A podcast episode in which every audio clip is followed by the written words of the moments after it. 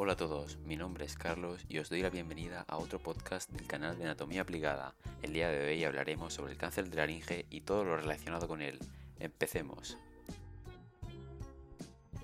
Antes de nada, debemos conocer lo que es el cáncer.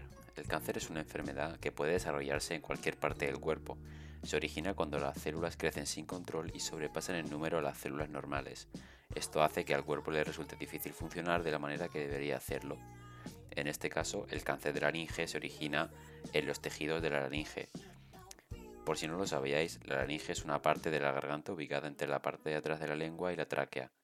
Contiene las cuerdas vocales, que vibran y emiten sonidos cuando el aire rebota en ella. El consumo de tabaco es el factor de riesgo más importante para el cáncer de laringe.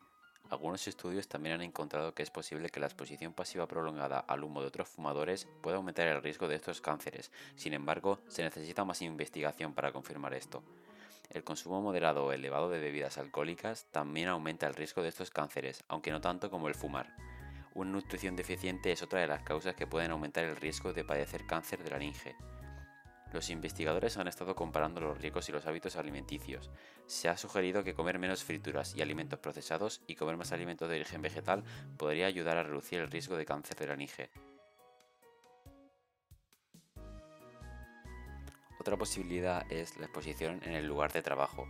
Las exposiciones intensas y prolongadas a productos como el aserrín o a los vapores de pinturas, así como a ciertos productos químicos utilizados en la industria metalúrgica, la petrolera y en la de los plásticos y los textiles, pueden aumentar el riesgo de padecer cáncer de laringe. También se incluyen otras causas como el género, la edad o incluso síndromes genéticos.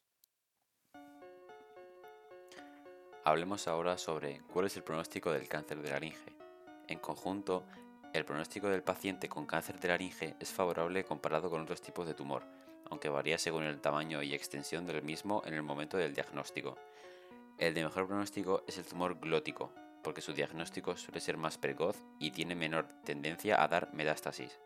Se considera que la supervivencia a los 5 años del diagnóstico y tratamiento correcto de un tumor glótico varía entre el 90 y el 95% en los tumores más pequeños y el 50% en los más grandes. En los tumores supraglóticos correctamente tratados, la supervivencia a los 5 años oscila el 80% en los de menor tamaño y el 50% en los de mayor tamaño.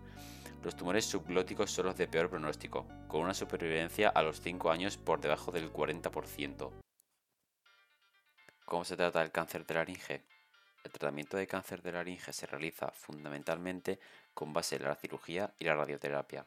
La elección de una u otra forma de tratamiento depende de la localización tumoral, su excesión local, la posible afección ganglionar cervical, la edad y la propia elección del paciente.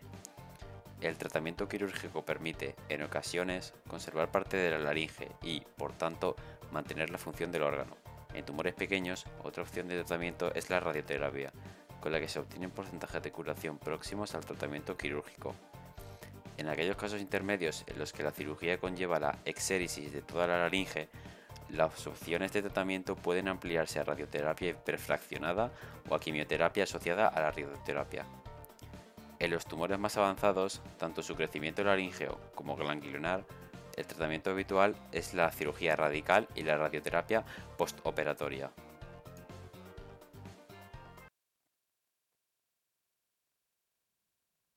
Las personas con cáncer laríngeo pueden experimentar los siguientes síntomas o signos. A veces, las personas con cáncer laríngeo no presentan ninguno de estos, o la causa de estos síntomas podría ser una afección médica diferente que no sea cáncer.